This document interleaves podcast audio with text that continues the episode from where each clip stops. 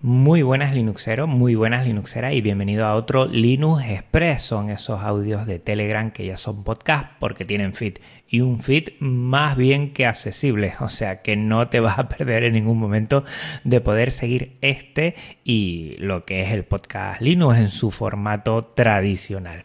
Bueno, como siempre sabes, los Linux Express lo que intento es hablar de estas semanas lo que estoy más o menos cacharreando, noticias, próximos podcasts y empezamos valorando como siempre el podcast anterior, el que fue el Linux Connection de Pásate a GNU Linux que he tenido muy muy buen feedback, muy buena retroalimentación y agradecer a Porru, a David y a Frances que hayan pasado por ahí.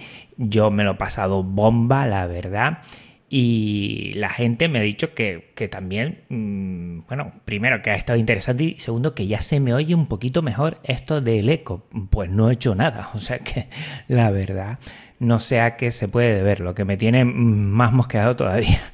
Pero bueno, ahí está ese episodio y con esto terminamos por ahora lo que es eh, el pásate a GNU Linux, la instalación y ahora solucionando problemas. Habrá un tercero y dentro de poco comentaré de qué va a ir para tener, bueno, pues esa saga de episodios que para la gente nueva le ayuda bastante a tener como quiere lo que es su GNU Linux. Y en el próximo episodio, pues como sabrás, ya tengo en mis manos, lo tengo aquí cerquita, el Slimbook Essential en 14 pulgadas.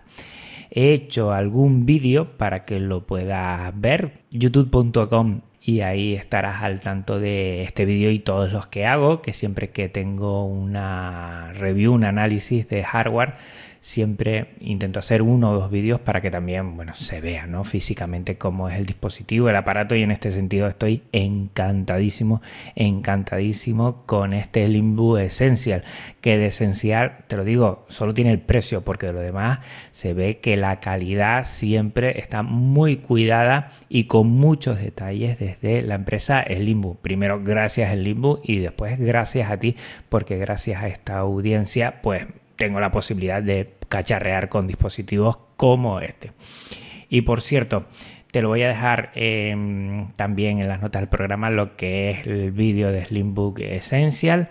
Y haciendo el vídeo, pues ya me sucede una situación. Como sabes, tengo un nuevo eh, ordenador de sobremesa que tiene Ryzen, que tiene una tarjeta gráfica, una 5500 TX AMD y ahora estoy pensando si pasarme, pues estoy en Shotcut haciendo los vídeos y pasarme la posibilidad acá en live porque me llama mucho la atención.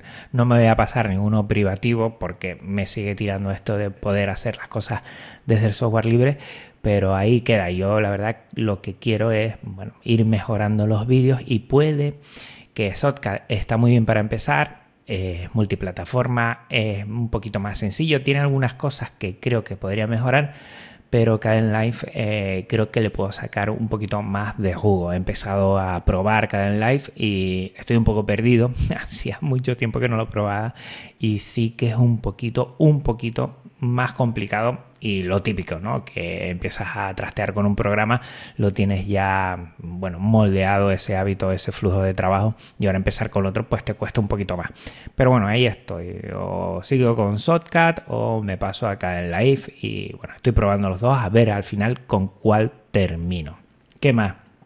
Pues también estoy haciendo esto de vídeo, pues las primeras emisiones de prueba con lo que es OBS Studio. La verdad es que está fenomenal ya con este eh, ordenador que tengo, el ordenador de sobremesa que he cambiado, pues ya se nota que va a ligero OBS Studio, ¿no? 16 GB de RAM, tarjeta gráfica dedicada con 8 GB, eh, Ryzen 5 3600 eh, que está muy bien, 4,2 GHz de máximo, se nota que va ligerito y que le puedo sacar mucho jugo. Estoy trasteando, la verdad es que OBS Studio es muy sencillo, la verdad, lo único requiere un dispositivo pues que tire un poquito, que tenga sus prestaciones y a partir de ahí todo es disfrutarlo. Estoy intentando hacer una prueba para que la misión sea totalmente libre y estoy en ello, ¿eh? O sea que lo más seguro es que no lo haga por YouTube, aunque no sé si al final colgaré el vídeo en YouTube, ya veré. pero estoy con eso y dentro de poco pues intentaré hacer alguna emisión. También tengo por ahí algún evento en el que podría hacerlo en directo por medio de OBS y la verdad es que está fenomenal. Y es muy sencillo, ¿eh? Es muy sencillo de configurar al principio, con que tenga tres o cuatro cosas claras, después es muy sencillo todo. O sea que chapo. Y lo que he tenido de problemas, de problemas es el error de actualización de KDE Neon que me dejó sin lo que era, eh, bueno, la interfaz gráfica, el tema de ventanas y el tema del escritorio. Eh, actualicé, al poco actualizo. La verdad es que nunca me ha pasado en tantos años que estoy utilizando KDE Neon. Y nada, típica actualización y cuando vas a arrancar mm, tarda en cargar, tarda en cargar y cuando carga, carga mal, sin fondo de escritorio y sin ningún botón, sin eh, ningún espacio, al final al F2 e intentar tirar por ahí los programas y sin las ventanas, ¿no? Sin lo que es los botones de ventanas ni nada de esto. El programa, pero vamos, pulido, a cero.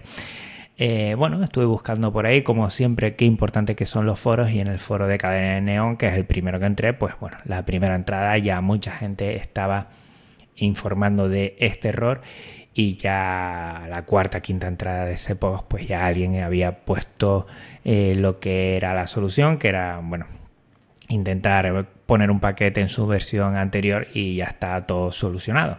Y nada, 10-15 minutos, terminé al final de buscarlo y solucionado. Eh, bueno, pues en este tema de actualizaciones nadie está libre de poder eh, generar un error. Yo creo que esto también eh, es algo muy esporádico y que KDE aprenderá de esta situación, que no sé qué habrá pasado la verdad, pero bueno, un pequeño fallo que no pasa nada. Al final mucha gente se hizo eco de, lo que era este error y rápidamente los usuarios y usuarias que tuvieron este problema lo pudieron solucionar muy rápidamente. Y lo que sí se ha actualizado y se ha actualizado fenomenal es en mi Android, mi podcatcher, mi gestor de podcast, que es AntenaPod, que es el que digo siempre que utilicen. Últimamente me están llegando problemas y yo los he visto también porque Podcast Linux no se puede oír y escuchar en Google Podcast pero fíjense la situación, en la aplicación de Google Podcast de error, pero si te entras eh, en el navegador que tiene en tu móvil, si te lo deja escuchar. O sea que entiendo que es un problema de la aplicación. Y por ahí hay alguna más que también se le atraganta un poquito lo que es este feed híbrido, pero por lo demás no hay ningún problema. Yo voy a seguir RQR con mi propuesta de feed híbrido, donde primero venga el OGG y después el MP3 y en la mayoría, la mayoría de los podcatchers no tienes ningún problema. Si tienes alguno y si tienes Android, estás tardando. Antena Pod es libre, es gratuito y está fenomenal. Un lavado de cara con nueva botonera, con nuevo icono. Yo creo que va un poquito mejor y a mí me encanta, la verdad. Me encanta y siempre lo propongo como gestor de podcast para Android. O sea que si no le has echado un vistazo, merece la pena. Échale un vistazo. También, eh, por último, dos eventos. El primero, lo que es el October Day 2020, que voy a hacer una pequeña emisión hablando eh, de lo que es el podcasting libre con Audacity. Eh, voy a hacer unos pequeños ejemplos de cómo hacer un podcast y de mm, cómo se puede hacer. La verdad que no me lo voy a preparar mucho en el sentido de que yo ya he dado algunas otras charlas en este sentido y es recapitular un poco y ver lo último que tiene Audacity para poderle sacar partido y por último, que te digo que ya hemos grabado, yo por lo menos he grabado con dos compañeros lo que es 24H24L. Eh, yo soy responsable de dos eh, grabaciones. Una ya la tengo grabada, que es de distro Linux y ha quedado fenomenal. Brutal, me ha encantado. Y ahora estamos con un pique, lo digo aquí porque son emisiones que tienen que ir de hora en hora. Y entonces hemos dicho a los moderadores que a ver quién llega a una hora exacta. Mm, por lo menos ya está de ganador José Jiménez porque ha conseguido 58-34 y yo conseguí en el primero 58-14. Esto con la edición lo podemos afinar y llegar a una hora en punto, pero bueno, ya iremos viendo. La verdad, no te pierdas 24H, 24L org, te lo dejo en la nota del programa, porque a partir del 12 de diciembre se va a hacer la emisión y después se creará un feed para que quede ahí constancia del evento y está fenomenal. Te los va a pasar pipa. Pues bueno, por mi parte nada más. Agradecerte que estés aquí cada dos miércoles que es cuando sale y que recuerda que vamos alternando con Podcast Linux que la próxima semana es un hardware. Slimbook Essential, no te lo puedes perder. Es un pedazo de portátil que si estás esperando ahora para cambiar el tuyo, mm, vamos, lo tienes, como se dice, sencillo, sencillo y muy, muy bien de precio. Un abrazo muy fuerte Linuxero, un abrazo muy fuerte Linuxera y hasta otra. Chao.